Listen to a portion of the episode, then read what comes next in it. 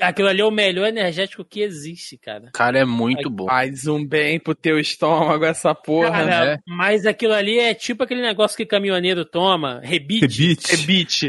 Só Mano, que um tem rebite. Pergunta o Denis o dia que nós fez a, a live react assistindo o Snyder Cut, eu acho que eu devo ter tomado uma meia dúzia. Vagabundo levou um fardinho, cara.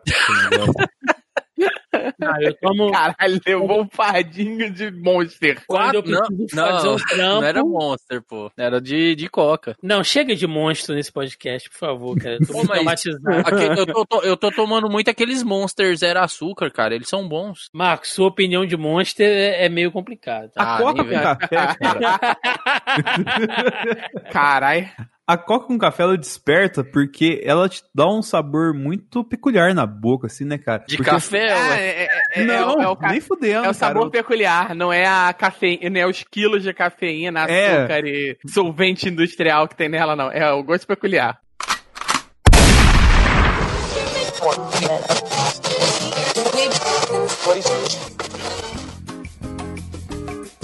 Você está ouvindo Zoneando, seu podcast de cultura pop, nerd e afins. Kiss me hard before you go. Summertime sadness.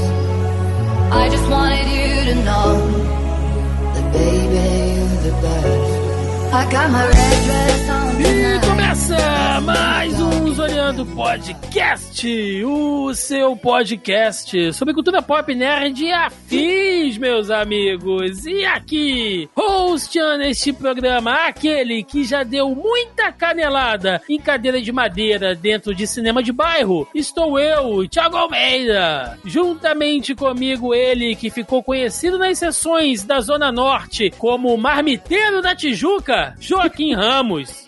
Me respeita que eu sou do tempo que o cinema não tinha virado igreja universal ainda. É nóis.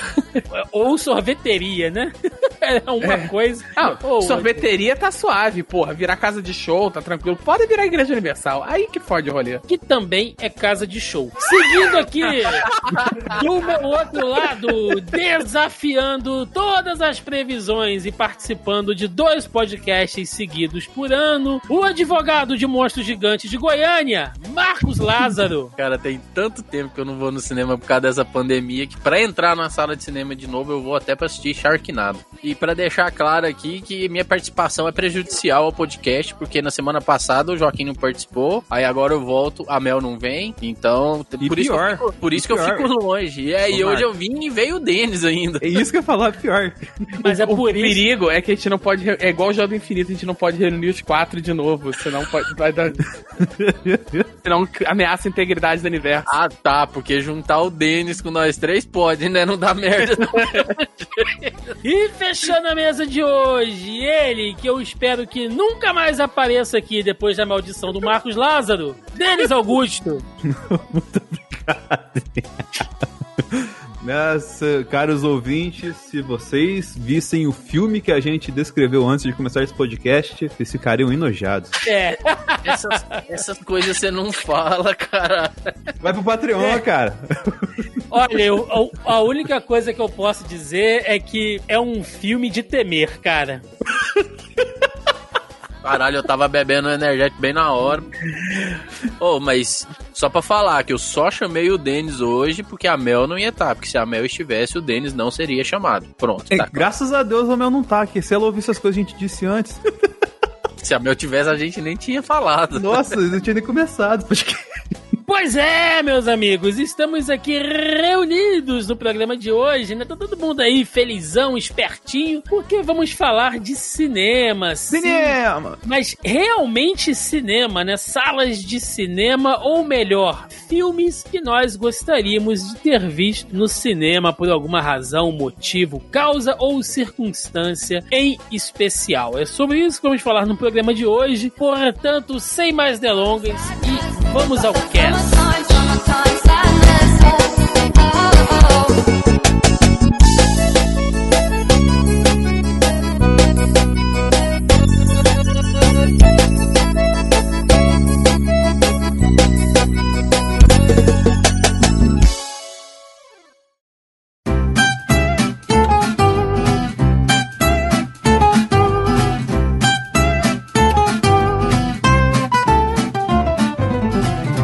Começando o programa dessa semana, estamos aqui, nós quatro escroques, né? Melissa Andrade, infelizmente, foi acometida aí por uma sinusite.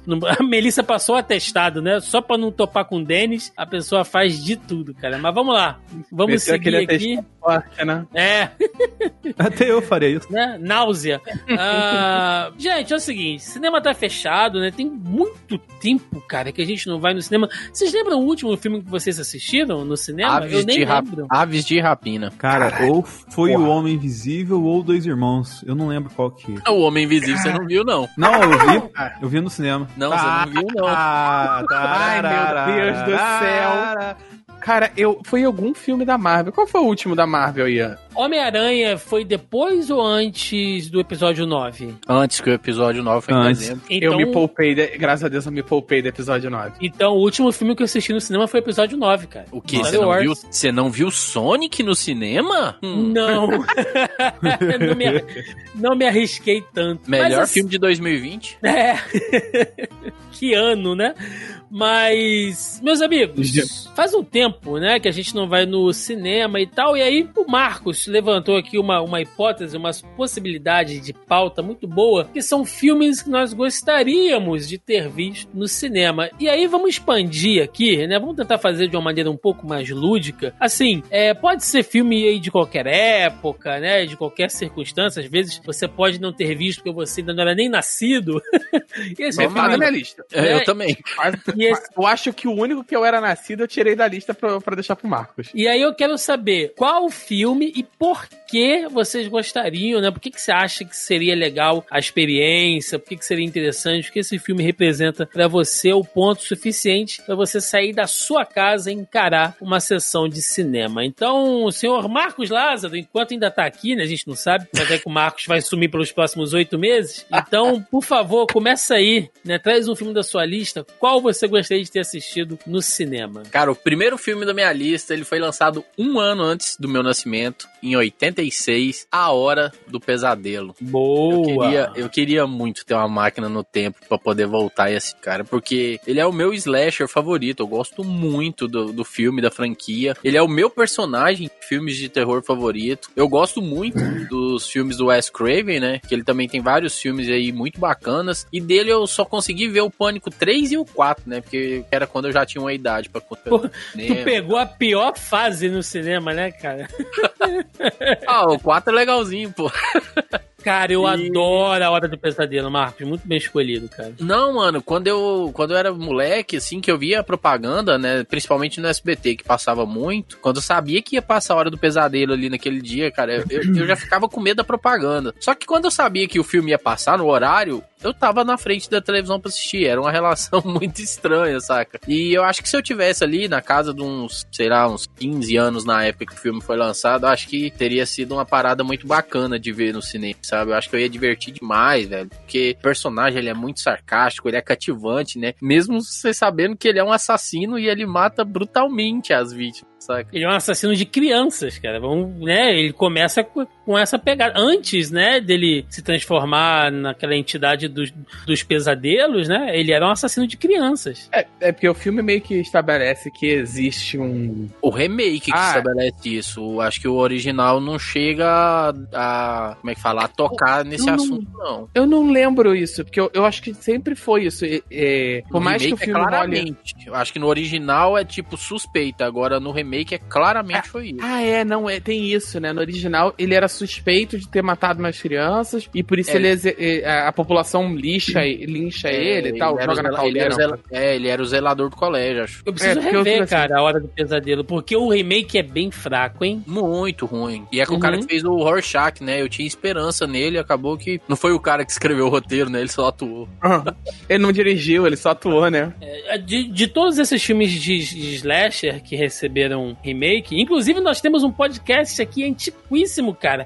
Acho que tá entre os 10 primeiros que a gente gravou que a gente falou sobre slasher aí. Deus que me perdoe, né? Por favor, não ouçam. Merece um remake, hein? Merece um remake. Todo A slash gente precisava regravar isso. No Snyder Cut do podcast. É, e nesse caso vai ser cut mesmo, né, cara? Porque só maluco com faca, Ah, ah, enfim. Aquela, É, Vai. a- aquela primeira formação do, do, do Zoneando, né? é, cara, eu acho que o Juan Aquela- tava com a gente. Tinha o Juan ainda É, na época. Tinha o Juan. Na época que a gente permitia alguém falar bem de Homem de Ferro 3 aqui nesse podcast. Não, é, agora acabou, Ó, acabou. Permitir é um termo muito forte. É, A gente tolerava. tolerava. tolerava. Hoje em dia eu taco ál- álcool em gel. O cara começa com essas, começa com essas nojeiras, eu taco álcool em gel nele, assim, pra ficar de boa. Mas, é, cara, de todos esses slasher movies, o, o- único que eu gostei do remake, e é bom, e olha, eu serei polêmico, hein? Eu vou dizer Ah. que é melhor que o original. Ah, não melhor fala que o original. Vou, Não vou falar. Ah, vem. Halloween do Rob Zombie. Eu É gosto. bom, mas não é melhor que o original. É melhor, não. Marcos. Assiste. Assiste os Não, eu já juntos. vi, eu já vi. Mas em, em- em sequência? Sim, já vi. Eu Porra, fiz uma maratona de Halloween, assim, cara, que eu vi todos antes de sair o, o último que saiu no cinema dois anos atrás. Inclusive, tô ansiosíssimo pra ver o desse ano saindo aí. Sim. Cara, eu gosto. Eu gosto principalmente do primeiro filme do Rob Zombie, porque. A forma como ele desenvolve aquele moleque. Isso, cara, né? Traz é um background pro personagem Sim. que a gente não teve antes, né? Sim, ah, eu gosto muito. Agora, o Sexta-feira 13 e o, o- o- A Hora do Pesadelo é, é bem ruim, cara. Mas. Claro. Você acha Pode ruim? O quê? O, o remake? É horroroso. Ah, tá, o remake. Não, o remake Sexta-feira é sexta 13 é, é, é- é dolorido, cara. É O Massacre eu da Serra Elétrica também, remake, é terrível. Eu acho que eu deveria botar esse na minha lista. Mas vamos lá, vai, vai, vai, segue. Mas é a última a edição de última hora. E como eu sempre lembro aqui, quando eu era criança, né? o- ah, os anos 80, os anos 90, né? Eu lembro que todas as, as crianças queriam aqueles álbuns de figurinha é, do Campeonato Brasileiro, né? As, as, as meninas compravam muito aquelas figurinhas do Amaré. Vocês lembram disso? Lá dos personagens? Sim. Que eram os bonequinhos pelados, né? Minha, minha mãe colecionava esses trem. Aham. Isso. E eu lembro que eu pedi pros meus pais o álbum do Jason versus Fred Krueger. Nossa. As figurinhas tudo trash, assim, cabeça, faca no olho. Aí, ó, você falou, você falou de Jason vs Fred, eu queria ter visto ele no cinema, que é uma galhofa que eu amo. Eu amo aquele filme. Ai, Marcos, você não para de me Mas eu, decepcionar. mas eu, a cada mas eu, não, entendi, eu, eu não entendi a sua, sua, seu filme aí, Thiago. Você queria ver o, o que o Rob Zombie fez no cinema ou você queria ter visto o primeiro Halloween de 78 no cinema? Não, nenhum, nenhum dos dois. Eu só fiz uma comparação Ah, tá. tá. dentro do, do, do Saquei. tema. Denis Augusto, um filme que você gostaria de ter visto no cinema, você que deve ter sofrido, né, segundo você mesmo aí, que era ruim pra você ir no cinema quando você era moleque, não tinha muito acesso. Sim, eu fui ter acesso, vamos colocar assim, regular ao cinema depois de velho. Então, quando eu era moleque, não tinha. Aí, paia. Véi e paia. Então, assim, é. Cara, um filme que eu gostaria de ter visto no cinema, a gente falando aqui de filme de dos anos 80, assim. E, cara, o o Marcos tá aqui, eu sei que ele é fã pra caralho do estilo, assim. que Aqueles filmes que a gente se acostumou a ver muito Sessão da Tarde, muito com a pegada do John Hughes e tal, assim. E eu acho que o coração de todos esses filmes, assim, o, talvez o maior símbolo dessa pegada, seja a franquia de Volta ao Futuro. Então, eu gostaria de ter visto o primeiro de Volta do Futuro, de 85, porque, cara, imagina como é que foi isso na época, você ter essa experiência no cinema com a galera, assim, você, as músicas tocavam na época, e- ainda Sim. mais embalados pelo filme e tal. Então, acho que a experiência de ver De Volta pro Futuro na época, viver a estreia do filme no cinema, cara, devia ter sido uma parada muito louca, assim. Não, e eu acho que a- além do 1, principalmente o 2, né, cara, deve ter sido muito louco imaginar o futuro. Que naquela época tinha muitos filmes que imaginavam o futuro de uma maneira muito engraçada até, né? E Sim. ver É, a gente tem. Chama hoje de retrofuturismo, né? Que é aquele futuro dos anos 80. É tipo Alien, oitavo passageiro, que ele tem aquelas naves espaciais transcontinentais, com aqueles bandos de botão em tela de fósforo verde, e botão e alavanca, e o caralho, e fita, sabe? Fita, tipo, no console. Então, tem muito disso. Ah, cara, eu, eu- De Volta pro Futuro é um filme que me deixa muito triste, cara. Por quê? Porque, porra, eu assisti na época, assim como vocês, vibrei pra caramba pensando, nossa, o futuro vai ser fantástico, sensacional. Eu vou ter esse tênis daí Ah, que, que amarra sozinho. skate voador, né, cara? Essas porra todas. Aí, porra, 2021 é terra plana, antivacina, comunismo. Porra, eu não Culpa aguento, sua. cara. Eu não aguento. Culpa, cara. sua, culpa sua que botou esperança demais no futuro. Eu sempre É. gostei de Cyberpunk. Eu, Eu, não era tô criança, decepcionado. Me- caralho. Eu também, ué. A gente tá vivendo numa realidade de De Volta pro Futuro que o Biff virou o presidente do Brasil. É o, o William Gibson, né, que fala. né? Eu, eu, eu escrevi meus livros como um aviso, não como uma sugestão. né?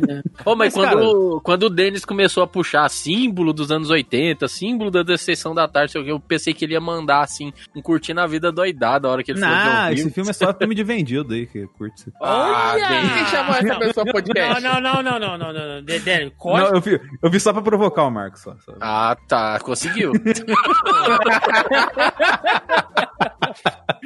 Mas, cara, sé- sério, a cena do. aquela.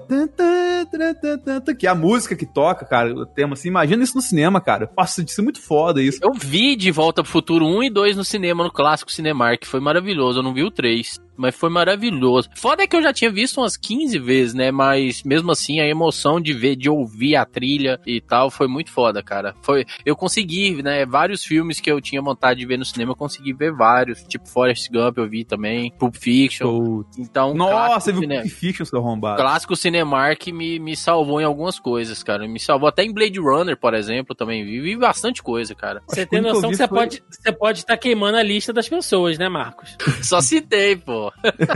Acho que o único que eu vi desses clássicos Cinemark foi o Bons Companheiros. Esse eu não eu queria ter visto, mas não consegui ver. Tá, mas esse, esse programa não é o que vocês viram no Cinemark, é o que vocês gostariam de ver Fazendo no propaganda, o cinema É. tá até fechado, eu tô fazendo Porra!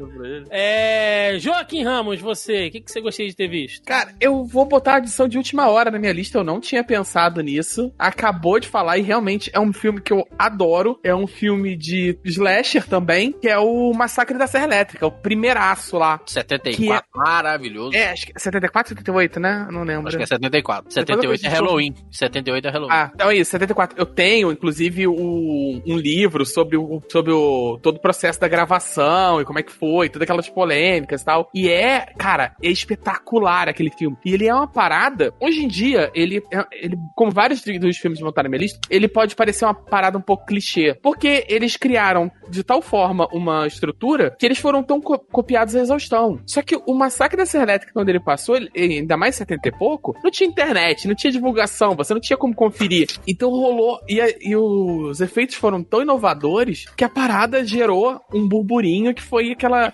Rolou, de fato, a intimação do diretor. Ele foi chamado pela polícia de um determinado lugar para prestar esclarecimentos sobre o filme, do que, que eram aquelas paradas que aparecem no filme. Aí ele teve que explicar que era, ah, é tripa de porco, com não sei o que, a pele ali é tripa de cavalo e usou pele de porco para fazer os móveis lá. Uhum. Mas assim, é uma parada muito visceral, você não estava acostumado a ver isso no cinema. E é um efeito prático, de fato, o que tá sendo filmado ali é sangue, víscera e pele. Então, assim, quando você vê na tela, pela junto com toda aquela magia da, do cinema, da narrativa, você aquilo fica muito real. É uma parada de fato, mas você compra muito de que é uma pele humana. Quando eu vi o filme, eu já, eu já era um pouco mais velho, eu já gostava de filmes de terror e eu fui ver porque eu já sabia da história. Então, assim, eu queria muito ter visto no cinema, sem saber nada, assim, entrou, porra, maneiro, vamos assistir isso aqui, deve ser interessante. E, e, aqueles, e ter o choque, sabe, que as pessoas tiveram na sala de cinema. Deve isso ter deve ter sido muito maravilhoso. E é engraçado porque ele é muito conhecido, muito adorado pra quem é fã aí de terror, do gênero slasher, mas muita gente fala que quem catapultou o gênero foi Halloween, né? Mas Massacre da Serra Uhum. Elétrica, quatro anos antes, já veio com esse filme, cara, muito foda. Eu tenho o livro, né, também que conta a história. É, da Darkseid? é Isso, Esse livro é mesmo. lindo, esse livro é lindo. muito, muito foda.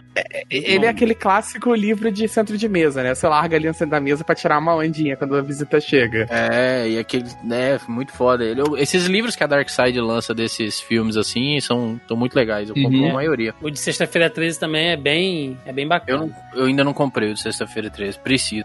Eu vou manter nessa linha terror, enfim, né, já que a gente tá falando desse gênero. Filme que eu gostaria de ter visto e ele foi um fenômeno. Eu não sei aqui no Brasil, cara, mas nos Estados Unidos a gente vê os vídeos até hoje da galera desmaiando, gente saindo do cinema vomitando, nervosa, né, cara? Você imagina que loucura que deve ter sido na época. Em 1973 você assistiu O Exorcista, né? Na Porra. sessão lá. Nossa. E, cara, você vê os vídeos da época, o, o cinema dando voltas, assim, né? a fila, a galera dando voltas, sessões vendidas, tipo, a semana toda já vendida, a galera saía de uma sessão e entrava de novo, porque o Exorcista, ele é uma obra-prima, né? Ele ditou, por mais de 30 anos depois, é, filmes de, de exorcismo.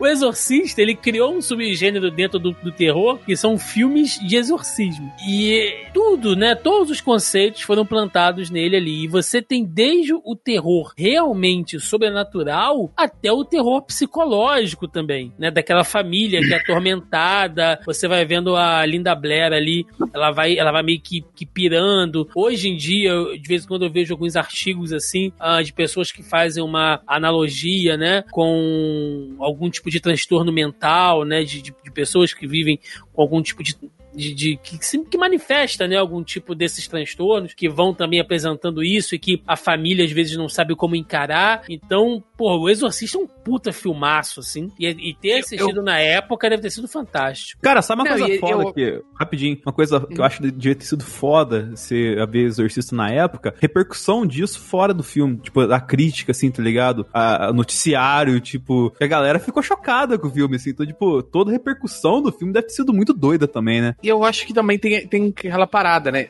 Todo mundo vai assistir o Exorcista hoje sabendo o que é o filme. E ele não começa naquele, numa nota alta. Ele não começa direto com o, de- com, com o demônio, sabe?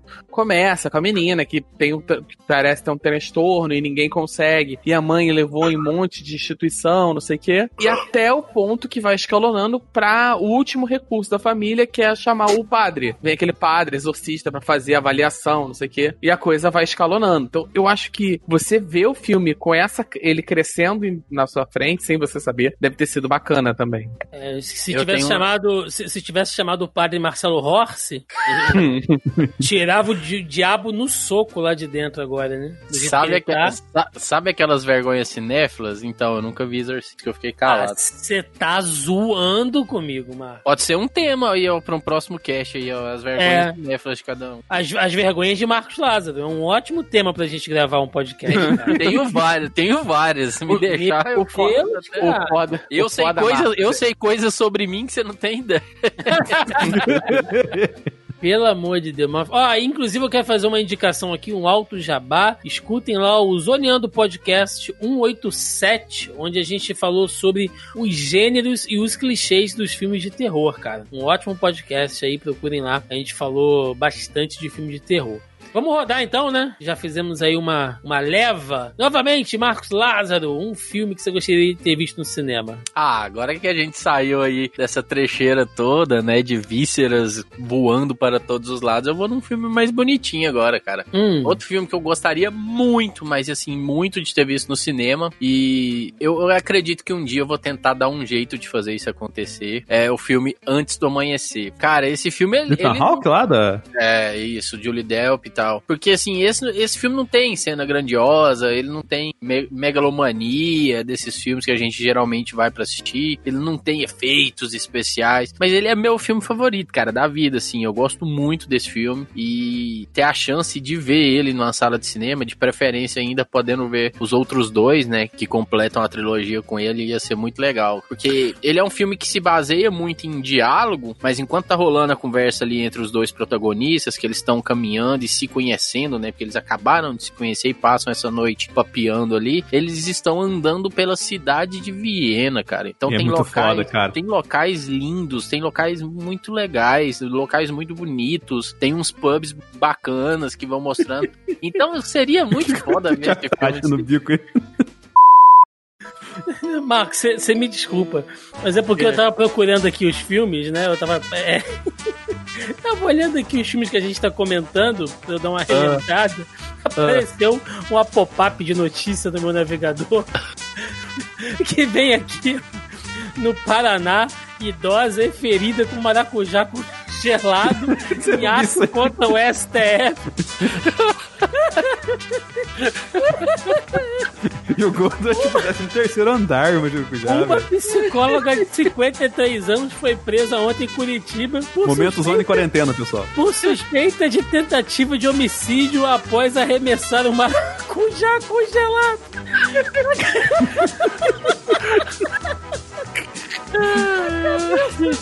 Na cabeça de uma idosa de 73 anos. Isso não parece o início do filme do Allen? Cara, pensa bem se não parece o início do filme do de Allen, sabe? O Woody Allen chegando no céu e tendo que explicar pro, pro, pro, pro, pro Caronte, Deus, sei lá, por que que ele morreu, aí vai e corta pro, pra ele ser atingido. E Deus é o Larry David, né? Meu Deus, cara. O Brasil virou um episódio de The Office, cara. Eu não sei o que tá acontecendo. Mano, parece Não, algo que o Michael. Parece coisa que o Michael Scott faria mesmo. Gente, Não, Só que, só que isso sem querer. parece- Só que sem querer. Não, o Brasil virou uma temporada de Parks and Recreations. É isso que ele virou. Total, total. ai, espero que a velhinha esteja bem. Porque- Mas voltando, voltando aqui, Eu tava, voltando. eu, tava, eu tava abrindo meu coração, É, todo bonitinho aqui. Desculpa, Marcos. Desculpa. É, eu não vi esse filme aí, cara, então eu não posso comentar. Também não. Thiago, Thiago, tem, Ele tem, tá. uns, tem uns 3, 4 anos que eu tô indicando esse filme aqui no podcast. Você fala que vai ver e nunca viu. Porra, cara, tá, tá, tá difícil, cara. Mas Não, eu vou ver. cara, eu vou ver. Ele, ele tá na minha fila eterna, porque eu nunca, eu nunca tenho tempo, ou tem coisa na frente pra ver, ou eu não tô com espírito pra ver, porque eu sei que ele é um filme um pouco mais lento, ele é um pouco. Ah, mito. eu imagino que ele Ah, não. Eu, fa- vi os três. Falei, Uma eu palavra falei só. que eu falei que eu gostaria de ver os outros dois também, né, as continuações, mas o terceiro eu cheguei a ver no cinema. O terceiro foi lançado em 2013, se eu não me engano, eu cheguei a ver o terceiro no cinema. É sobre o terceiro mesmo que eu ia argumentar pra você, Thiago, Marcos. Por causa que, assim, os dois primeiros eu, tipo, eu não vou dar o spoiler aqui, até porque tem pessoas que querem assistir o filme e acaba tra- estragando Era em, experiência. era em nada, mas vai que o público que tá ouvindo quer, né? É verdade, né? Mas o final do terceiro eu achei que, tipo, meio zoado, cara, porque meio que quebra quebra magia, você não achou? Ué, mas é pra isso mesmo, tio Denis. Romance. O Tchão, né? Você mandou o Tchão. Romance. O Tchão. roman- romances tem, seu, tem seus altos e baixos, cara. E ele termina muito bem, cara, porque ele termina fazendo referência à primeira conversa deles no primeiro filme, cara. Você pegou Não, isso? isso é, isso eu peguei. Só que, Cara, tipo assim, perfeito. pô, pô, é que... Eu, acho que... eu animei mais em ver agora. Agora que você falou que, tipo assim, que ele não termina num Felizes para sempre, Não eu acho mesmo. que eu interessei mais. O terceiro Porque- filme é pesadíssimo, o terceiro filme. É, É porque a gente vai ficando velho, sabe? A gente meio que. A gente vai passando da idade do- de acreditar no Felizes para sempre. E... Eu acho que Não, e outra é coisa, ter um o romance terceiro filme que trata disso. seu curso. É, eu, terceiro isso, filme é tanto que o terceiro filme trata disso, que o terceiro filme é um porre, tem uma parte lá, cara. Ah, pelo amor de Deus, né? o negócio, eu não vou Ah. falar o que o, o, Jean- o negócio lá todo, ai, mas eu fazia isso tal lugar, ai, mas eu fazia aqui. Pô, uns caras totalmente whatever, assim, não tem aquele negócio underground dos dois primeiros e tal, assim. O, ter- o Ah, terceiro Denis, me você pega, gosta, cara. você go- você gosta de festa da salsicha, Denis. Não, não, é- tudo tem limite, cara. Aí, porra, aí não, hein. Volta, gente, volta. Pra onde estamos indo? Denis Augusto, você. Então, a gente tá falando aqui de filmes que tocam o coração tal, assim, de atividades, o filme da vida do Marx, né, que ele falou. Cara, é, o que eu vou falar é meio óbvio, mas o filme que eu queria ter visto no cinema foi o primeiro Star Wars, cara. Porque foi. Filho da puta. Foda-se, você vai falar primeiro, eu falo- do. Pronto, dá. Porque assim, cara, tipo, praticamente o formato de indústria que a gente conhece do cinema surgiu por causa desse filme, todo o marketing que rolou, todo o furor que foi, negócio comparado à bitomania e tal assim, por conta de um filme que veio numa época onde a cinema tava meio que indo pra caminhos mais tristes assim, mais reflexivos e tal, e veio uma aventura como Star Wars assim, uma space opera, né, como a galera fala, e que quebra tudo isso, cara. E tipo, é- tem muita coisa, muita história em cima do Star Wars, cara, na- que trata dentro, logicamente, do filme em si, que foi a origem da maior franquia da história do cinema, mas também, cara, de, lic- de licença de boneco. Tipo, os caras vendiam caixa fechada, sem, sem nada dentro, pro cara trocar o brinquedo no Natal. Cara, e a gente tem. A gente não tem essa escala hoje em dia por conta de que a gente vive no mundo que Star Wars criou pra gente. Mas imagina você viver o advento desse mercado de licenciamento, mercado do cinema no geral, de vender camiseta com, com, com o logo do filme e tudo mais, assim, cara, devia ter sido muito doido ver isso. Tipo, você ser testemunha da história da, da, da sétima arte, assim, deve, deve ter sido um negócio muito doido, cara. Sem falar do filme mesmo, né? Sim. Primeira vez que eu vi Star Wars foi na TV, foi na Globo e ainda se chamava Guerra nas Estrelas. Eu fui, quero ver, deixar- eu fui ver Star Wars já mais tarde. Eu fui ver quando começou a trilogia prequel. Que aí eu vi o Ameaça Fantasma em casa. Aí depois eu fui ver o Ataque dos Clones no cinema. É, aí depois eu demorei um tempão pra ver o episódio 3. Que eu demorei porque eu não gostei do Ataque dos Clones. Eu demorei um tempo. Aí depois que eu fui pegar e me falaram, não, assiste direito. Aí eu fui pegar os, os antigos e tal pra assistir. Mas eu já era mais velho já. Eu já tinha uns 16, 17 anos por aí. Eu não chegava a ser tão mais velho assim, não, mas eu vi adolescente também. O que aconteceu? Na época do ataque dos clones, o segundo, eu- é, tudo quanto é canal tava fazendo maratona, né? Aí eu falei assim, porra, eu gosto de. Eu, eu já gostava do, dos Jedi e tal, mas eu nunca tinha visto o filme. Eu já gostava do, do universo e tal, mas nunca tinha parado pra ver os filmes mesmo, só via fragmentos. Aí eu pensei, não, vou, vou antes eu vou sentar, ver os dois, vou ver o, o, o anterior, o Ameaça Fantasma, aí eu vejo o Ataque dos Clones no cinema. Foi mais ou menos o rolê que eu fiz. É, o, o que eu ia falar, eu já tirei da minha lista, eu ia falar, eu vou, vou falar logo, não vou deixar pro final, não, pra ninguém roubar essa minha. um segundo antes, Denis vai lá e me dá um carrinho na, por trás, porra. É, que era o Império Contra-Ataca. Vou aproveitar, deixa pra fazer a tangência. Porque deve. é- o maior spoiler da história do cinema, né? A, Sim. a, a cena icônica do Darth Vader e tal. E, e, e hoje é em filme dia. é da um franquia clichê- também, né, cara? é, sim, mas e era um. E tudo nele, assim, se tornou muito icônico. Por ser muito icônico, virou clichê. Mas não era clichê na época, ficou clichê porque o filme é um filme icônico. Então você tá vendo em primeira mão no Ficou, cinema. ficou tão E icônico que as novelas. Ficou tão icônico que as novelas mexicanas começaram a utilizar esse clichê, Joaquim. Sim. É, tem isso. Cara, e, e tem uma parada, né, que é você, o fato de que em, set, em 78, com o primeiro Star Wars, vo- você teve o início da parada. Mas em 80, com o segundo, você já, já era o início da febre, sabe? Star Wars já era uma loucura. Você já tinha cinema fazendo fila que virava um, dois quarteirões, sabe? Você já tinha aquela gente acampando pra ver na estreia. Então, assim, participar dessa febre maluca, sabe? Com todo mundo era fã de Wars, maluco pro Star Wars e tal. Deve ter sido muito bom. E, cara, era muito doido porque até o. Até questão de Comic Con, evento que a gente conhece hoje em dia, começou com Star Wars também, né, cara? Porque você pega assim o. Na verdade, é mais antigo, é bem mais É, antigo. mais antigo. Não, Star mas eu tô Wars, falando. tô- não, eu tô Star Wars falando. foi uma. Popula- popularizou, mas. Não, sim, já eu- Na, eu- na eu- real, deixa eu só fazer um parêntese. O roteiro de Star Wars, o primeirão, aquele maluco, Starkiller e tudo mais, ele já tava rodando nas convenções americanas. Por isso, o filme, quando lançou, ele teve uma bilheteria muito expressiva na- no lançamento de por causa disso. Porque a galera de, de, de, co- de convenções, de convenções de sci-fi, de convenções de fãs, já, já foi. Nossa, eu quero ver aquilo, quero- aquele, aquele roteiro maluco que tava rodando, finalmente saiu, então vamos ver. Então, ele teve uma bilheteria de estreia muito expressiva para um filme de aventura espacial, que era É. um subgênero B pra caralho nos anos 70, sabe? É, o que eu roubei do filme do Joaquim, roubou do argumento meu, que eu quero que eu ia falar. Fica Então- elas por elas, empate. É. Isso aí. É, Joaquim Ramos, você agora, um filme que você gostaria de ter visto e não viu. Vamos lá, né? Eu vou de Blade Runner. Putz. Uma foto que o Blade Runner você ia ver sozinho, né? Que ninguém foi ver esse filme. É, tem isso, né? É, o foda é que o Blade Runner foi um. fi- é, Ao contrário do nosso filme anterior, Blade Runner foi um fracasso inacreditável de bilheteria. Ele, ele teve. Ele foi muito bem quisto pela crítica, a crítica falou bem do filme, mas ninguém foi ver. Justamente, mais uma vez, por isso que eu falei: sci-fi é muito nicho. Ficção científica é muito nicho. Mas E é você E é, e é coincidentemente, vocês falaram dois filmes que os diretores fizeram várias versões depois, né? Ah, mas é diferente, Cara- né, Marcos? Tipo assim, ver- é o, o, o primeiro Snyder Cut da história é de Blade Runner, né? Pra não dizer assim que. a fazer sucesso e tal, assim. As reedições de Star Wars é mais é o George Lucas viajando e colocando é, Jabba 3D, o Han Solo subindo em cima do rabo dele dele, é, colocando 300 mil é, criaturas lá que ele não tinha como fazer animatrônico e tal, assim, é diferente, mas a história mantém a mesma. Agora, Blade Runner é, é tipo, foi, começou do, Foi Snyder Cutização total. Porque Foi ele total, detestou cara. o cinema. Ele teve uma. Ele foi pra. Ele teve aquela primeira exibição em, em circuito menor, né? O circuito de eventos e tal. E ele teve uma recepção morna, boa da crítica, mas morna do público. O estúdio mudou, que achava o filme muito pessimista, muito de- melancólico. Quem diria que a gente. Que ele, que ele, a gente ia considerar ele quase otimista hoje em dia, né?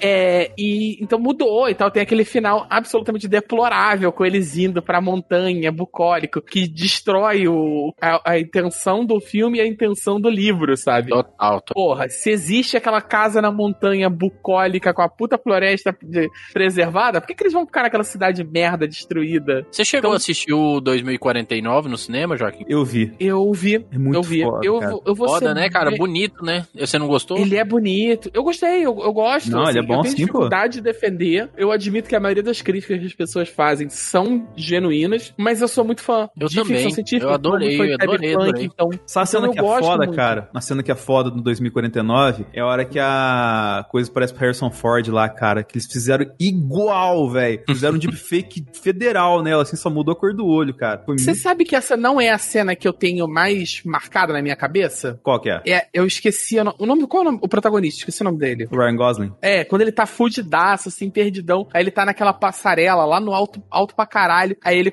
ele fica falando, ele fica olhando pro holograma. Holograma de uns Ah, 30 dano de né? armas lá gigantesco. É, a Ana de Armas Gigantesca. E ela chega pertinho dele, aí fica a tela inteira naquele roxo e azul neon, sabe? Ela é bonita pra Uhum. caralho. Porra, é também, muito aquilo cara. bonito. pra cá. E, e, tipo assim, é muito. Sintetiza. É, é muito visual a emoção do personagem. Que ele faz um personagem muito de- detetive no ar, sabe? Então ele é melancólico, ele não se expressa muito. E, e normalmente faria. A narração em off faria esse serviço. Aqui não tem muito isso. Então, quando essa cena, é, visualmente, mostra o quão pequeno ele se sente em relação a essa sociedade. Em quão, quão opressora é essa tecnologia, sabe? Tanto que ele nem tem nome, né? É só carro. Uhum. Pô, É. só de carro, né? E é, é, vendo essa cena, fala- você falando dessa cena agora, me veio aquele, aquele insight que vem na hora, assim, na cabeça da gente. Então podemos dizer que Blade Runner é o futuro do, daquele filme Ela? É a versão da Samantha Porra. mais evoluída?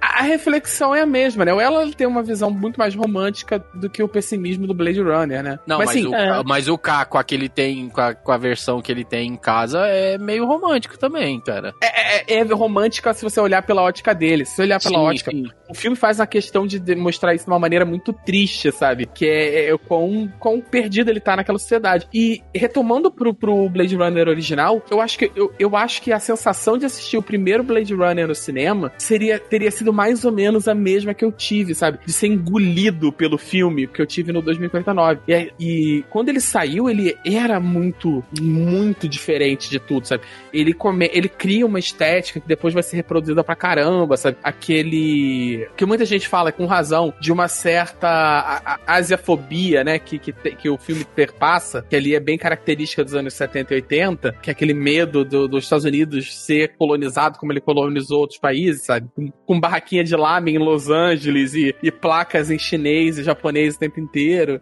É. Mas assim, é muito interessante. Cara, a única coisa que eu sei é que Blade Runner tá mais próximo do nosso futuro do que o De Volta para o Futuro, né? Se a gente for pensar aí, seguir nesse pessimismo. É, a hora que acabar o lockdown, assim, o quarentena, a hora que chegar lá em Las Vegas, tá igual o Harrison Ford Não, acha, né? Só eu- areia. Não, eu acho que nós estamos mais pra Mad Men. Pode Pois é. ser. Bom, por falar em Harrison Ford, né? Eu, eu, vocês sabem que eu gosto muito de filme blockbuster, de pipocão e tal. E eu fiquei pensando em alguma coisa pra meio que representar isso, né? Tipo, pô, cara, um filme que na época deve ter sido uma baita aventura, assim e tal, né? Aquele filme bem de você reunir os amigos e fica comentando e é cheio de frases de efeito e vende bonequinho também e tal. E pensando, nossa, algo assim, e pensar, tem Star Wars, né? Mas é muito evidente, qualquer idiota pode citar isso. Exatamente. Eu pensei, vou de Indiana Jones, né? Por que não? Lá, 1981, Indiana Jones e os Caçadores da Arca Perdida.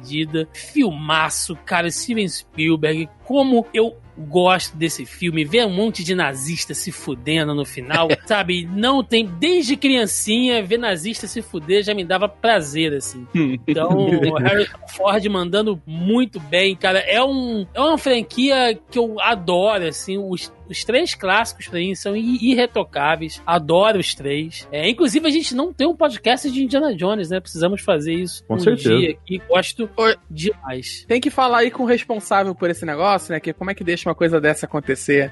Quem é essa pessoa, né? E o mais doido é que a gente tá falando aqui do de três filmes, só o Marcos falar mais um do Harrison Ford, a gente fecha, né? Uma Harrison Ford no cinema, né? Fecha o podcast de Harrison Ford sem ser do Harrison Ford, né? É.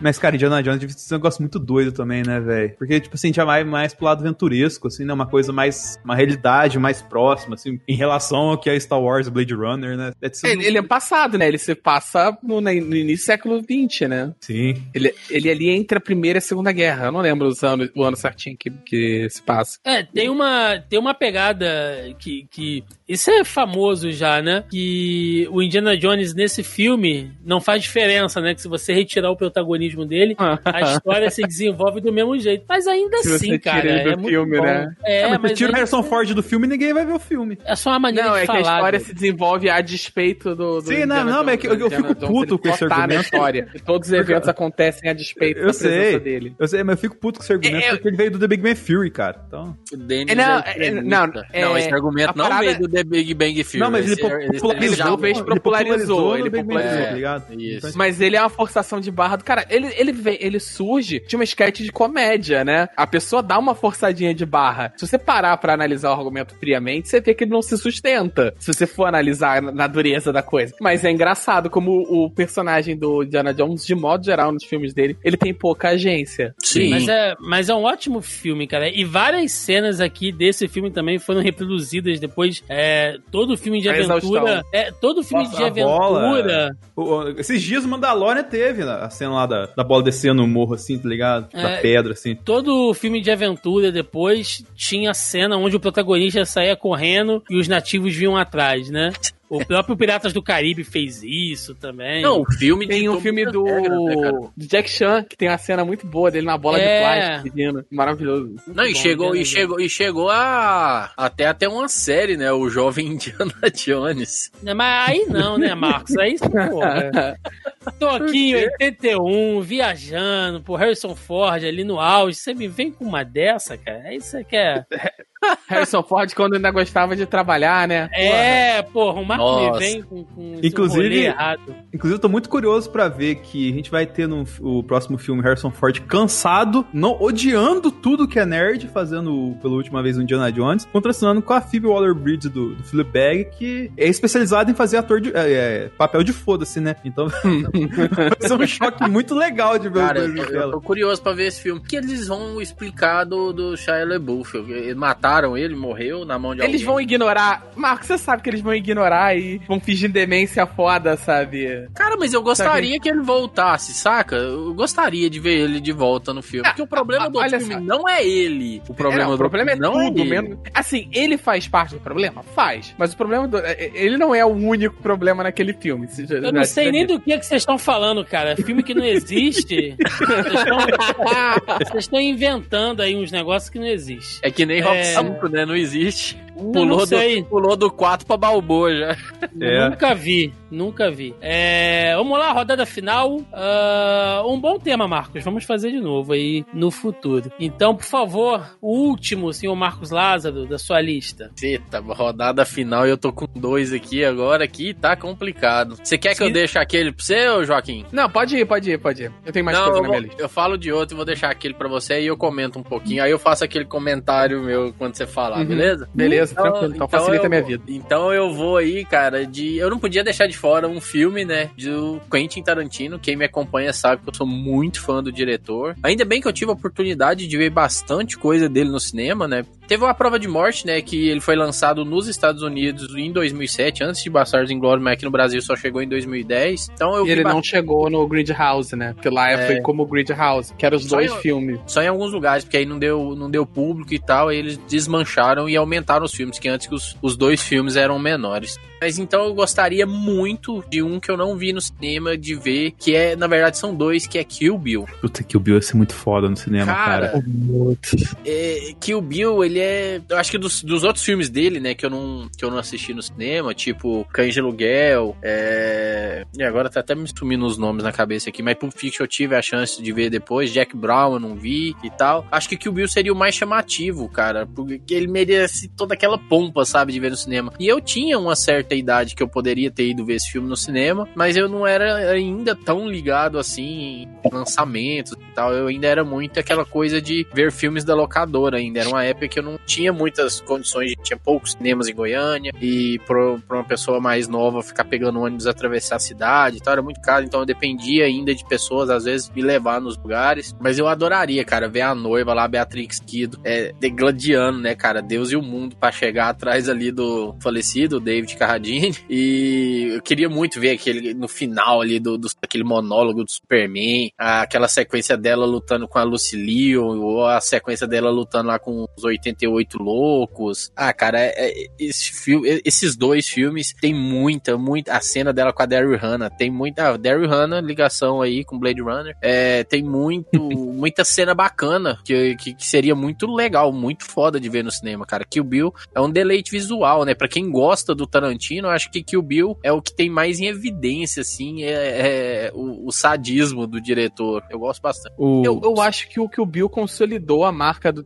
Que é- hoje em dia virou muito mais meme do que. né? de- Popularizou, É, né? Não, não, eu digo assim, consolidou a- a- essa piada com o Tarantino e banho de sangue. Ele sempre foi um diretor muito gráfico, né? E às vezes ele, ele fazia a questão de fazer uma parada, uma violência visual muito grande. Por mais que ela fosse plástica nos filmes dele, ela é, é verossímil, sabe? Não é aquele soco cortado de filme de ação americano, que, vo- que você vê o soco sendo dado, mas nunca vê ele pegando. Aqui você vê pegando, você vê, citando o, o Cães de Aluguel, você vê a faca na tele, sabe? E você tem aquele nervoso dele mexendo a faquinha na orelha e por aí vai. Então, assim, a, violência, ela no filme dele, ela não é gratuita. Por mais que a gente fale muito de violência gratuita, ela não é. Ela tá lá e você sente. E talvez o que o Bill, por mais que ele seja mais, talvez um dos mais plásticos dele, ele ele faz muito isso, né? De dar viol a violência ela é gratuita, mas ao mesmo tempo ela não é. E dá o banho de sangue. Aí gerou Sabe- essa. E sabe qual que é a melhor coisa de Kill Bill? É que a galera não leva ele a sério. Talvez seja o filme que a galera menos leva a sério do Tarantino. E eu acho que é por isso que ele é tão divertido. Ele é bem mais divertido do que Era outra época também, né. Marcos? Ainda bem, né? E não era tão comum, e não era tão comum, ainda pegava mal você se escorar numa estética de filme, de mangá e anime, sabe? Ainda era uma parada mal vista nos Estados Unidos. O Tarantino ainda era um cara meio cult ainda na época do que o Era né? underground, era underground total. Ainda Então era, ele- ainda era. Então ele, ele meio que, pra- pelo menos pra mim, por exemplo, foi a prim- eu era moleque, né? Eu sou mais novo que vocês. Quando eu vi que o Bill, eu já gostava de anime, eu já gostava de filme, eu já, eu já conheci o Tarantino, per si, que a minha irmã faz, fez teatro, faz teatro, ela é formada em teatro e tal, ela atuou, enfim, de modo geral. E eu conheci Tarantino porque ela ensaiava pra uma audição usando aquela cena de abertura do. Ai, fugiu o nome, com- de outra volta. Hum, Pulp Fiction? Pulp Fiction, obrigado. Aquela cena da abertura do Pulp Fiction. Então, era, era o monólogo que ela usava pra ensaiar. E um dia eu fiquei curioso. Ela falou assim: ah, então tá, então eu vou te mostrar o filme. Mas, veja bem, no meio do filme ela começou a ter remorso, sabe? Eu tinha uns 11 anos de idade. No meio do filme ela viu a merda que ela tava fazendo. Aí ela começou, veja bem, calma aí, contexto. Não, peraí, deixa eu terminar o filme, porra. Aí, mas enfim, então assim, só que eu já gostava de anime. A primeira vez que eu vi um filme sério, bem feito e que pegava pra caralho aquela estética de anime, porra, aquilo explodiu a minha cabeça num nível. É, se eu Não. falo essas merdas de, de paleta de cor hoje, a culpa é desse filme. Não, e é, e é se eu legal tenho esse tênis porque... verde por causa disso. né? E é legal porque ele vem ali no início dos anos 2000, né? Em 2004 e, e até os anos 90, principalmente, a gente tinha o que a gente consumia muito era a TV aberta, né? Então tinha aquela Uhum. coisa de, de vários gêneros extremos. A gente via trecheira mesmo, assim, no cinema em casa, três horas da tarde. A gente via é, na, na Band, às vezes à noite, passavam uns animes mais. Mais Nossa, Adultos, Spawn mais passou adultos, 300 mais a- Spawn mais- no, lenda do demônio. É, também passava na, na Band, principalmente aqueles filmes de ninja, de, de samurai e tal, não sei o que. Então a gente veio disso, né? Aí começou a era dos DVDs e de repente chega que o Bill e junta tudo aquilo que você tava assistindo na TV aberta em dois filmes, que era pra ser um filme de quatro horas, o estúdio não deixou. Aí eles pegam e condensam tudo aquilo em um filme só, eh, em dois filmes. E cara, deve Quem seria o maluco de bacana, aceitar um filme de quatro horas, não é mesmo? É. Não é? Eu queria ver um. Tarantino Cut aí. Vocês estão- falando aí, eu tô revendo a cena com a Lucille, cara. É muito bom, cara. Cara, é uma coisa Aquela que é cena, foda. aquela cena é claramente inspirada, claramente assim, ó, puxada, pinçada de Lady Snowblood, que são dois filmes Isso. chineses muito fodas. Cara, uma coisa- Tem, uma, tem, o, tem um mangá do Lady que, No Blood também. Lucille que inclusive vai estar em Shazam 2, né? De Pois é, eu acabei de ver a notícia que ela vai ser a vilã, mas esses dias saiu que a Ellen Mirren ia ser a vilã. Quem que vai ser vilã dessa porra? Ou a Warner. Ah, pode ter mais. Ai, tadinha, essa foto é foda. Essa foto é uma das melhores de bastidores de, de- dos cinemas. Mas, É, cara, essa cena tem uma parada maravilhosa dessa cena, é que ela fala assim, é... tem um diálogo delas, eu não lembro o tempo exato, que ela fala assim, ah, eu, eu não preciso de muito pra acabar com você, ela, é, eu não tenho tempo pra lidar com você, assim, eu só preciso de, sei lá, cinco minutos pra acabar com você, e a cena dura exatos cinco minutos, sei lá, eu não lembro o tempo exato, mas ela fala, e a, ce- cena- a cena dura o tempo exatinho da fala dela. Caralho, essa, eu não- quando- essa eu não sabia, não. a Quando menina, corta o sangue, e cai o cabelo no chão, você pode travar o cronômetro, é o tempo certinho. a menina com a luta também da, da Beatrix com a menina lá da bola corrente lá, muito foda aquilo lá, cara. É muito, tem muita coisa no Gol, Bill. gol, gol. A gol, gol. É foda. É, a Gol aquela- Gol. Já fizeram a experiência de assistir os dois numa paulada só? Sempre. Já. É eu muito sempre vejo foda, os dois juntos. cara. Eu, que eu fiz pariu. uma vez, eu juntei uma galera, caixas de cerveja, um monte de Nossa. Eu assisti a filmografia do Tarantino, na época era bem menor, inteira, numa tacada só. Começamos, sei lá, meio-dia e fomos embora até quase meia-noite. Agora fica Foi. mais complicado, né? Que os últimos filmes tudo tem três horas, três horas. Então, É, cara, até, até em cima Django Livre e. e- é, Django Livre, Oito Odiados e. Era uma vez em. é, era uma vez em Hollywood. Fudeu, é, um do- é dois dias. Acabou. Até em cima disso, só com- é, passando uma coisinha sobre Tarantino. Ver Tarantino no cinema é uma experiência muito da hora, né, cara? Muito. Eu, eu, não, eu, Uhum. ti- eu não tinha essa. Eu, fu- eu, fui- eu acho que na época do Kill Bill. É, na época do Kill Bill eu não era. é, Eu não tinha essa vontade, igual o Marcos, assim, de, de acompanhar cinema, assim, afinco. Eu acabei não tendo é, não vendo Kill Bill, mesmo ter passando no cinema, não fui na época que tinha um cinema perto. Não, mas eu, eu vi no Piratation, cara. Eu Não, vi um eu DVD que um amigo meu gravou e me emprestou. Aí, cara, eu só fui ter chance de ver um Tarantino no cinema, porque tem um problema que o Tarantino, como vocês falaram, ele virou pop recentemente, ele era cult, então filme do Tarantino entrava em circuito aqui no interior, nem fudendo. Eu fui ver agora, eu era uma vez em Hollywood, foi a primeira vez que eu fui ver Tarantino no cinema, cara. E, puta, experiência muito foda, velho, porque, tipo assim, não é só o, a história que o Tarantino te conta, tá ligado? É a técnica que ele usa de cinema, é, é o ângulo que ele escolhe pra fazer a cena, é, é o drama que ele coloca, tipo, é tudo. É, tipo assim, você vê o, trabalho do Tarantino na tela grande, porque ele faz a parada dele pensada pro cinema. A gente vê no home video, porque é como a gente consegue assistir e tal. Mas ele faz o filme dele pensado pro cinema. E, cara, é uma puta de uma experiência. Pulp Fiction é o meu favorito. Quando eu tive a oportunidade de ver Pulp Fiction no cinema, cara, foi uma experiência assim completamente diferente. Eu, eu enxerguei o filme diferente, cara. É muito, é muito nítido a diferença, né? Muita gente por causa da pandemia tá falando aí, ah, será que os cinemas vão aguentar? Será que os cinemas vão voltar a ser o que era? Eu não sei se vão voltar a ser o que era, mas a experiência para quem gosta de cinema, a experiência de ver um filme na tela grande, dentro daquela sala, com um bom som, com luzes, com a sala escura e tudo mais, cara, é completamente diferente, muda o filme. Quando eu tive, quando eu assisti Forrest Gump também no cinema, mudou completamente o filme para mim. Então é realmente uma experiência muito válida. É só, só uma coisinha antes do Thiago continuar o programa. Eu acho que isso pode virar até pauta, Thiago, de um outro zoneando. Como vai ser o cinema no, no pós-pandemia, cara, porque eu acho que vai ter muita coisa que o cinema, pra se sustentar, vai ter que apelar muito mais pra arte do que apelava antes, por causa que com- o, o movimento que a gente tá vendo recente, tipo, o blockbuster tá vindo pro streaming. Então, assim, o blockbuster no cinema vai deixar de ser tão exclusivo assim. Mas acho que isso é um papo outra hora, né, Thiago? Por favor. É...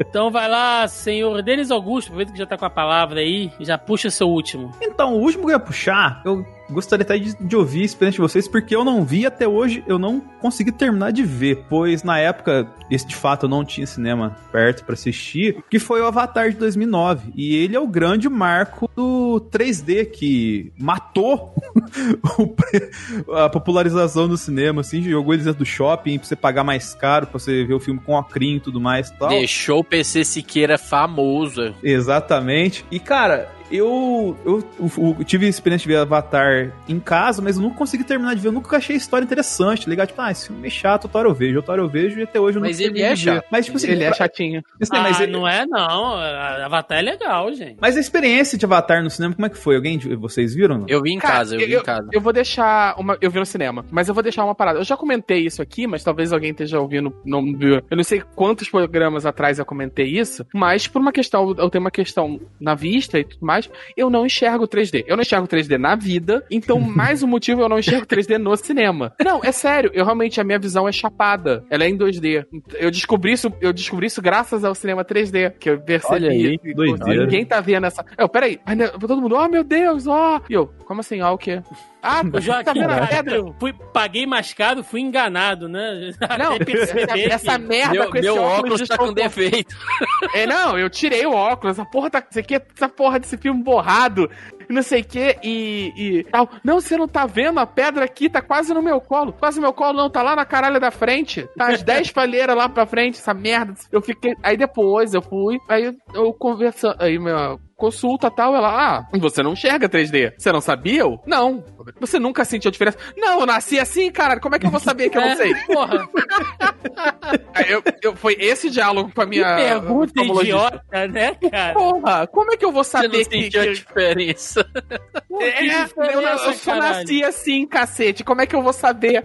Então eu descobri que eu não enxergo Ah, distância, Joaquim, né? Eu pelo menos, pelo menos você se safou de ter algumas experiências ruins na vida, como a que eu tive em 2011 vendo Lanterna Verde em 3D, cara. Uh, rapaz. Esse eu, eu- vi. Meu Deus. E eu não, e eu não só vi em 3D, como eu lembro claramente como se fosse hoje. A gente chegou atrasado pra assistir o filme, então eu sentei no gargarejo, na primeira fila. Então Nossa. é, é olhar pra cima, assim, aquele borrão Que delícia verde. de torcicolo. Nossa, que experiência merda. Mas enfim, cara, Avatar. É, ah, eu, eu gosto, eu curti, eu acho bacana a história. Chegou a ver 3D, tem a Thiago? Vi, vi, vi. Hum. Tem uma pegada meio é, ecológica, né? Então eu acho interessante. Eu gosto do filme, cara. Eu acho ele honesto. Assim, eu não sei se dá pra fazer mais seis filmes como o James Cameron falou que quer fazer. Mas eu acho que é ter uma Você acha- continuação. Você acha que Avatar é, é a história de, de Pocahontas recontada? Olha, Ele- ele parece. Ele é um clichê, né? Ele é um clichê, aquela, pa- o clichê do bom selvagem, né? Que é o Salvador branco. E, e não dá pra dizer, ao contrário dos outros filmes que a gente falou aqui, não dá pra dizer que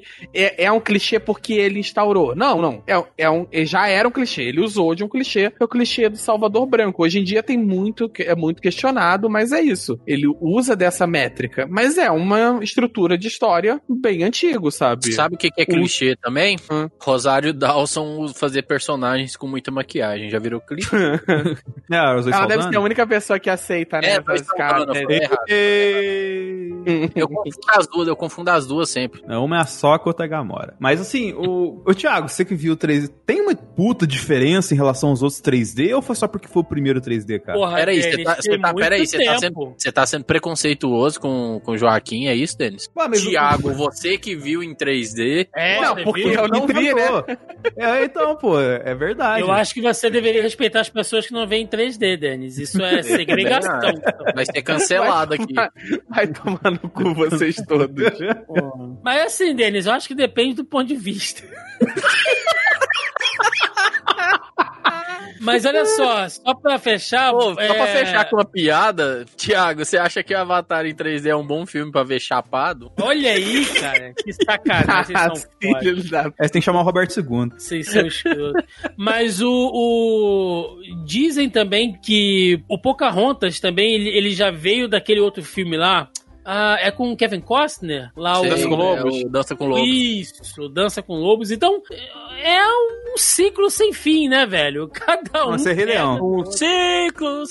É, isso aí também é outro que eu poderia ter visto no cinema, mas não vi. É, Jo- verdade, hein? Verdade. Joaquim, você, pra fechar a sua lista. É, Eu tinha deixado pro Marcos, ainda bem que ele deixou pra mim de volta. É Jurassic Park, primeirão. Putz, isso ia ser foda também. Esse cai num. Eu, eu revi, por acaso, eu. Vocês tinham falado da, da tema e tal, e por acaso eu tinha revisto o filme de tarde. Esses dias eu fiquei, porra, esse filme é do cacete. Mas assim, a gente já. Os animatrônicos ainda tão maneiros e tal, mas na época deve ter sido uma loucura, né? E a Andrea. Joaquim, minha- é, era um pouquinho mais velha, ela viu no cinema. Ela falou assim: não, quando a gente viu no cinema, foi uma loucura. A galera tomou um, tomou um monte de susto e tal. Eu, pô, deve ter sido muito maneiro. Aí, por acaso, na mesma noite, vocês proporam o tema. Aí eu, Não, você, é- porra, é esse. Jurassic Park tem que estar na, na lista. Teve até um caso que eu contei pro Joaquim aqui nos bastidores, antes de vocês entrarem, que um amigo meu teve a oportunidade de ver, né, no lançamento do Jurassic Park no cinema. E ele manja um pouco de cinema e tal, ele entende um pouco. Ele falou que a sensação, pelo menos dentro da sala que ele tava assim, foi que o psicológico de quem tava lá foi,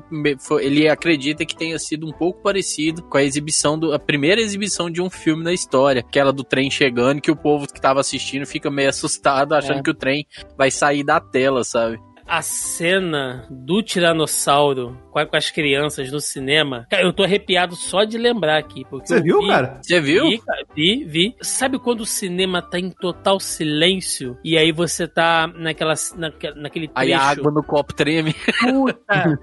Cara, as- a- todo mundo agarrado assim naquela poltrona. Eu lembro de estar com a mão cravada na abertura, né? Eu citei que eu ia muito em cinema de bairro, que na época tinha aquelas cadeiras de, de, de, de- de madeira, né? Que dobrava Aham. e tal. E o apoio da mão era um estofado de couro safado. Eu lembro da minha mão entrar assim, cara, na, na costura e de eu ficar agarrado. E a mesma cara que os moleques estão fazendo quando eles estão vendo o copo tremer assim, se... revejam a cena. É, eu, eu, eu tenho a nítida noção que era a mesma cara que eu tava fazendo pra tela, assim.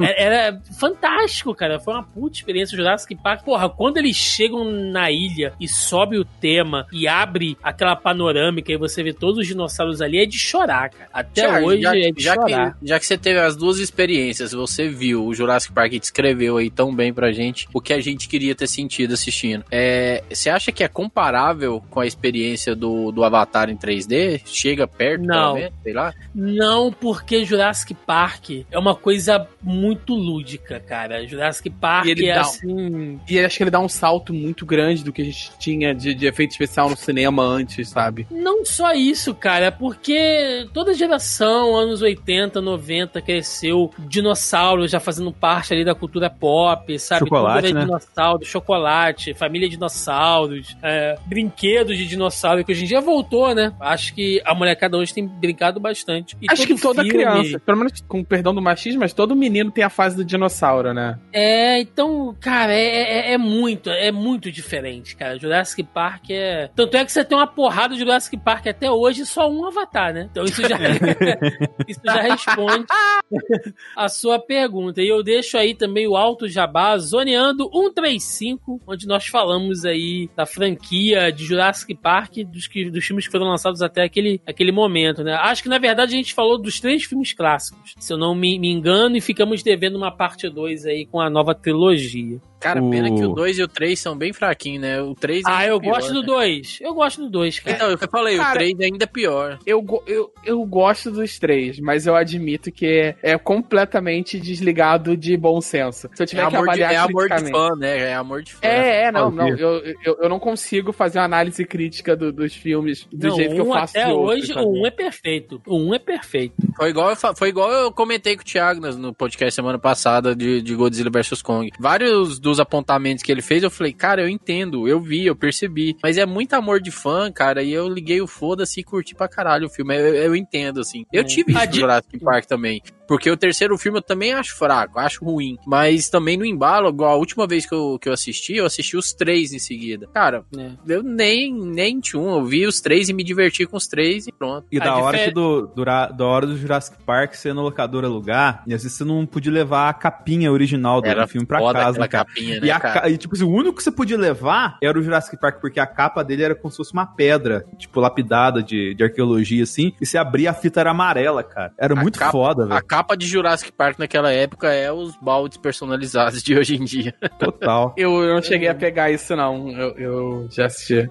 Bom, Eu, eu, pelo menos não tenho memória de alugar, pelo menos VHS do Jurassic Park. eu vou voltar de novo pros anos 70 e assim, pra É, você fechar... nasceu lá, né, Thiago? Não, um pouquinho depois. Não, nem, nem tanto. É, como um podcast, né, um programa nerd, onde nós falamos aqui de filmes de super-herói diversas vezes, não posso deixar, então, de trazer essa ode, né? O, o filme que acreditou, né, que o, que, que o homem podia voar. E eu tô me referindo a Superman, de 1978 ali, do Richard Donner, trazendo Christopher Reeve, né, é, consagrado pra sempre aí no papel do Homem de Aço. Eu lembro da primeira vez que eu vi esse filme na TV, cara. Ele foi anunciado numa tela quente, assim, ah, depois lá da novela, enfim, né, lógico. E os meus pais queriam assistir outra coisa, um jornal, não sei o que e tal. E eu lembro de fazer um escândalo, de chorar pra caralho, assim, é, pra poder assistir o filme.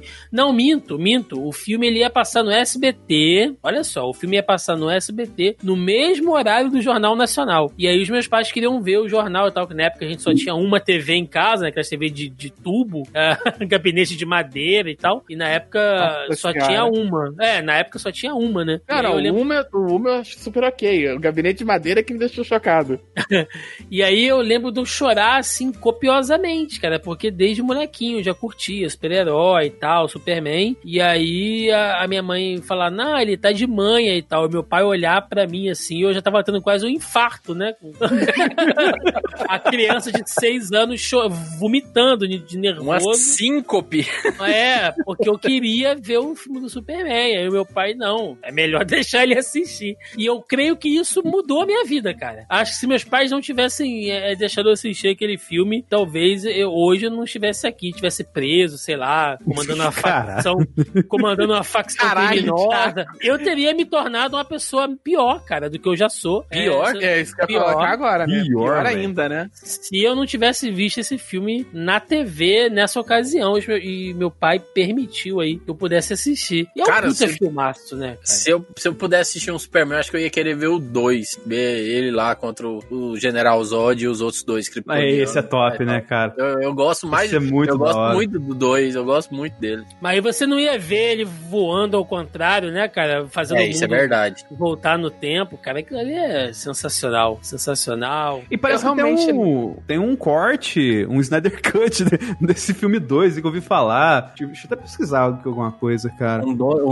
um Donner Cut. É, parece que tem tipo. Não sei se é do 1 ou do 2, cara. Eu vi o pessoal comentando isso esses dias. Algum... É, eu, a- eu, se eu não me engano, é do 1, sim. É, de algum desses É. podcasts que tava descendo a lei do o, Snyder Cut. Eu não o, lembro. o, foi. di- o, dire- o diretor fez, por isso que eu falei Donner Cut, o diretor fez uma versão dele e tal. G- Gente, mas vamos combinar que não é incomum. A gente citou vários filmes aqui, todos eles, quase todos eles têm corte do diretor. Não é, não é incomum na história do cinema serem lançados depois corte do diretor, que pra direto pro, VH, pro home video, VHS entrega a idade foda. É, é o 2 Donner Cut isso mesmo. Saiu em 2006. É- é- a parada do Snyder ser uma parada atípica é por toda a história por trás, né? E por não Hum. adicionar nada de verdade, viu? Mas é isso. É isso. Esse foi o nosso podcast aí de filmes que gostaríamos de ter visto. Tiago, vai rolar No parte cinema. 2, né? Porque tem um monte que eu não que eu ficou de fora. Tem, tem, tem. Matrix, cara. Pô. Dá pra rolar. A gente falou de Matrix Ma- outro dia, cara. Não, mas tem que falar de novo. Não, Cinderela Baiana, cara. Eu não falei. Puta que pariu. Não. Que, que momento insalubre, cara. E Vo- ver, e, e ver pornô chanchada no cinema de rua. Quem veio. Ai, não sei porque que, vaga- porque que velho tá em grupo de risco. Quem viu Cinderela Baiana no cinema de rua não pega porra nenhuma. Não pega mas Cinderela teta, Baiana não, é pega- pornô chanchada, não. É o filme da Carla É, Pérez. não, eu sei qual é. Eu só tô dizendo, eu tô falando da. Também, que também é uma sacanagem, né, cara? Ter Né? feito aquele filme ali. Eu tô Joaquim- falando eu- aquela eu falo qualidade Cinderela de- Baiana, o Joaquim entende a dama da lotação, sei lá. É, eu tô falando esses filmes brasileiros ali do, do- até o início dos anos Perigosos. 90, vai. É, eu queria ter assistido Os Sete Gatinhos, pra ver o. Nossa. O Lima, o Lima? Duarte correndo atrás da Regina Casé pelada em volta da piscina, Os assim. caralhinhos voadores. Vamos pro encerramento, vai. papaco, vamos, né? vamos, melhor. Vambora.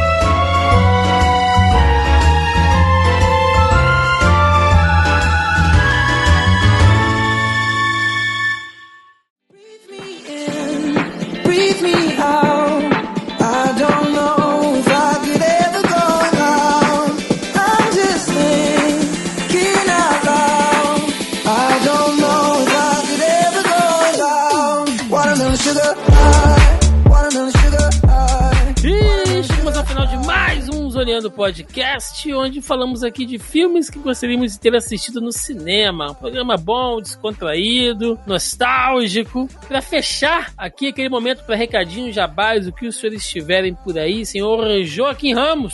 Então, é, a gente continua naquele processo, a vida tá foda, de, de resolver o nosso backlog de gravação do Backlog Game Club.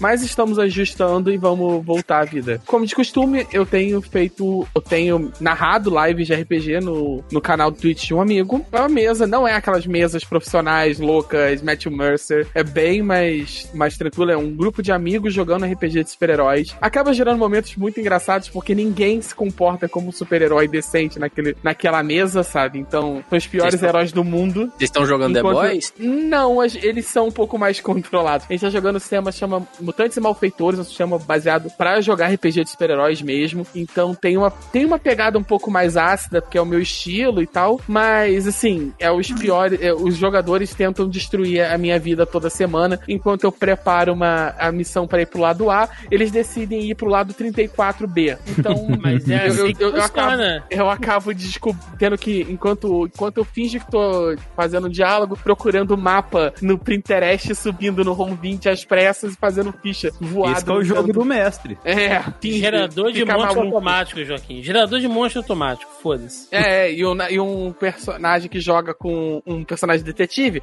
que quer saber até a merda dos signos do NPC que eu nunca nem dei o nome.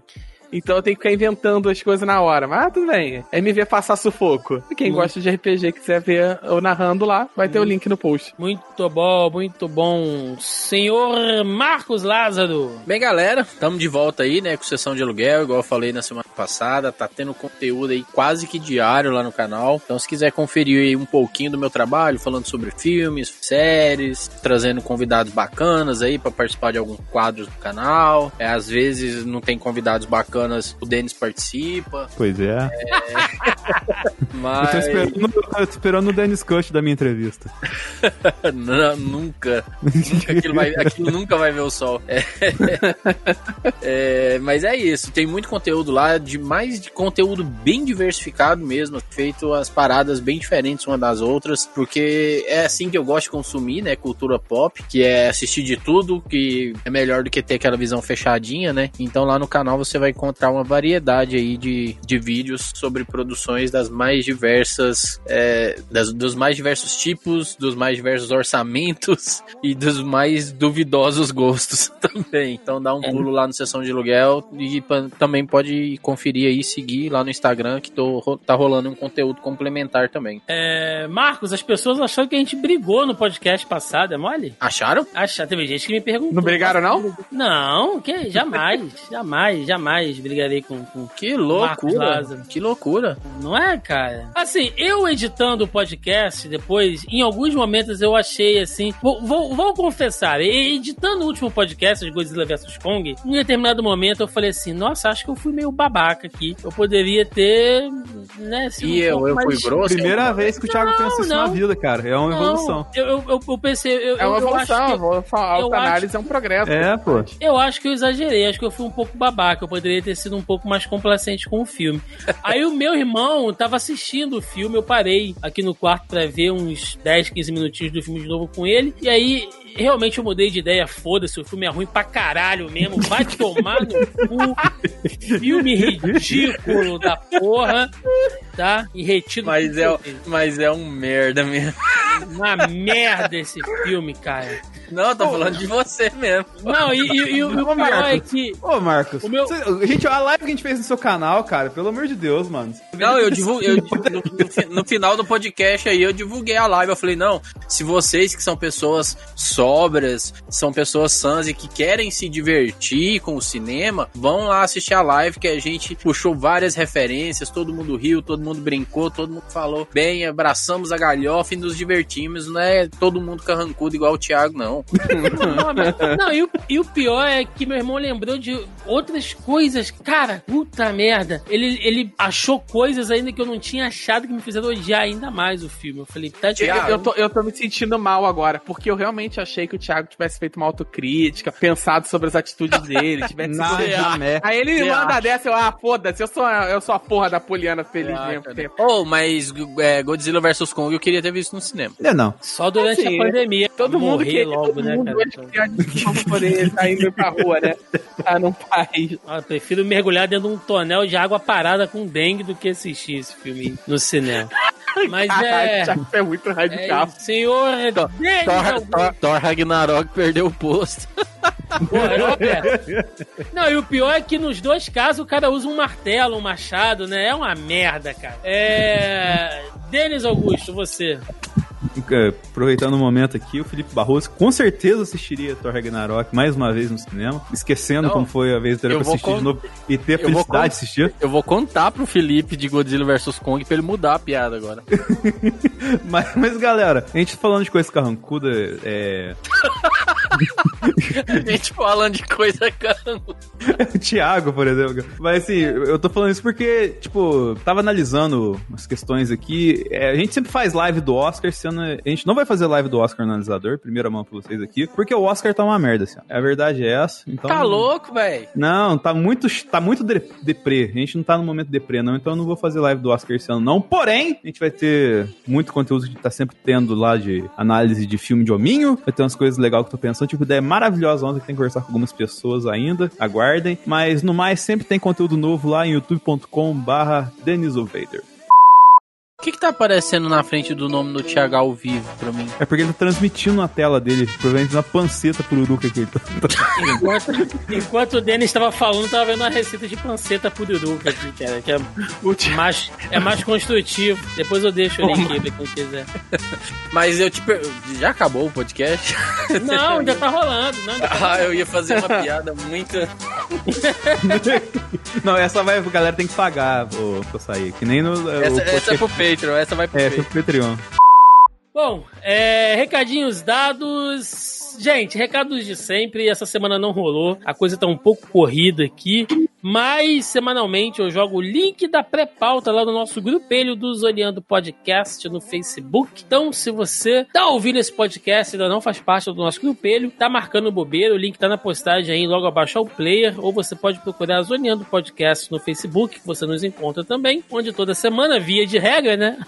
eu jogo lá o nosso tópico da pré-pauta, onde a galera deixa comentários, perguntinhas, enfim, Ah, mas eu acho, que, gente. eu acho que esse tema, Thiago, é legal que quando você for divulgar no grupo o tema, a galera colocar o deles embaixo. Porque eles iam falar pra gente antes. A gente não ia falar o deles mesmo, né? Então, quando eles virem, quando É. eles ouvirem o podcast, eles comentem quais filmes eles queriam ter visto no cinema. É, porque geralmente esses programas de lista, porque isso aqui é uma lista, né, que a gente fez. Sim, Ah, geralmente tá eu não, eu não jogo justamente por isso, né? Pra não dar conflito, senão a galera E também. né, entra meio ô- que no conflito ali. Ô, Thiago, a gente sempre comete calúnias, né, ao falar isso. A gente não falou. É que você deve ter assistido, né? Mas, tipo, Senhor dos Anéis, né? A gente não mencionou assistir isso no Mas Seus cinema. Anéis eu vi no cinema, porra. Então, eu que não vi. Por isso Eu que vi o segundo e o terceiro só. É, Igual só- eu vi Matrix. só o O Matrix Hobbit, eu vi o cara. segundo e o terceiro. É o Eu Matheus também. também. também. eu- então, tipo assim, sempre Eu tem vi um. tudo, né? Eu só. Infelizmente eu vi o Hobbit também.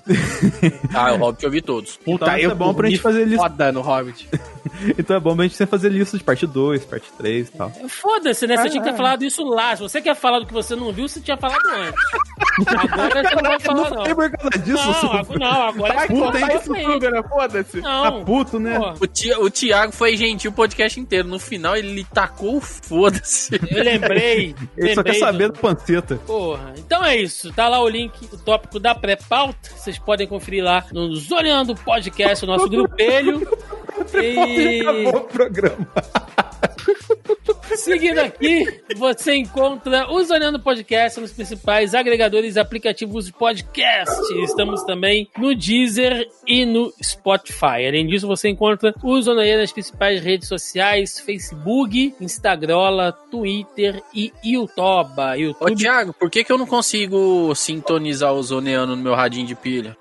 Porque você não fez o upload da pilha, igual a mulher fez lá no, no Godzilla vs Kong lá, que ela fez o... Ah, tá bom. Então eu preciso ir na Terra Oca pra conseguir. beleza. É, eu vou falar onde é que tá Oco. É... e aí é isso, gente. Encontrem aí, sigam a gente e deixem nos comentários aí a opinião de vocês. Quais filmes vocês gostariam de ter visto no cinema que vocês não assistiram porque, sei lá, não tinham nascido, estavam acamados, em coma ou sei lá, qualquer outra situação que os impedisse de assistir essas obras em loco. E, isso, faz piada de coma na tua situação do Brasil. É melhor não, né? Mas é isso, gente. Deixa nos comentários aí. Ficamos por aqui e até semana que vem. Um abraço e até mais. Valeu! Falou, galera! Alô! Am I coy enough? Not boy enough? You wanted me in this dress.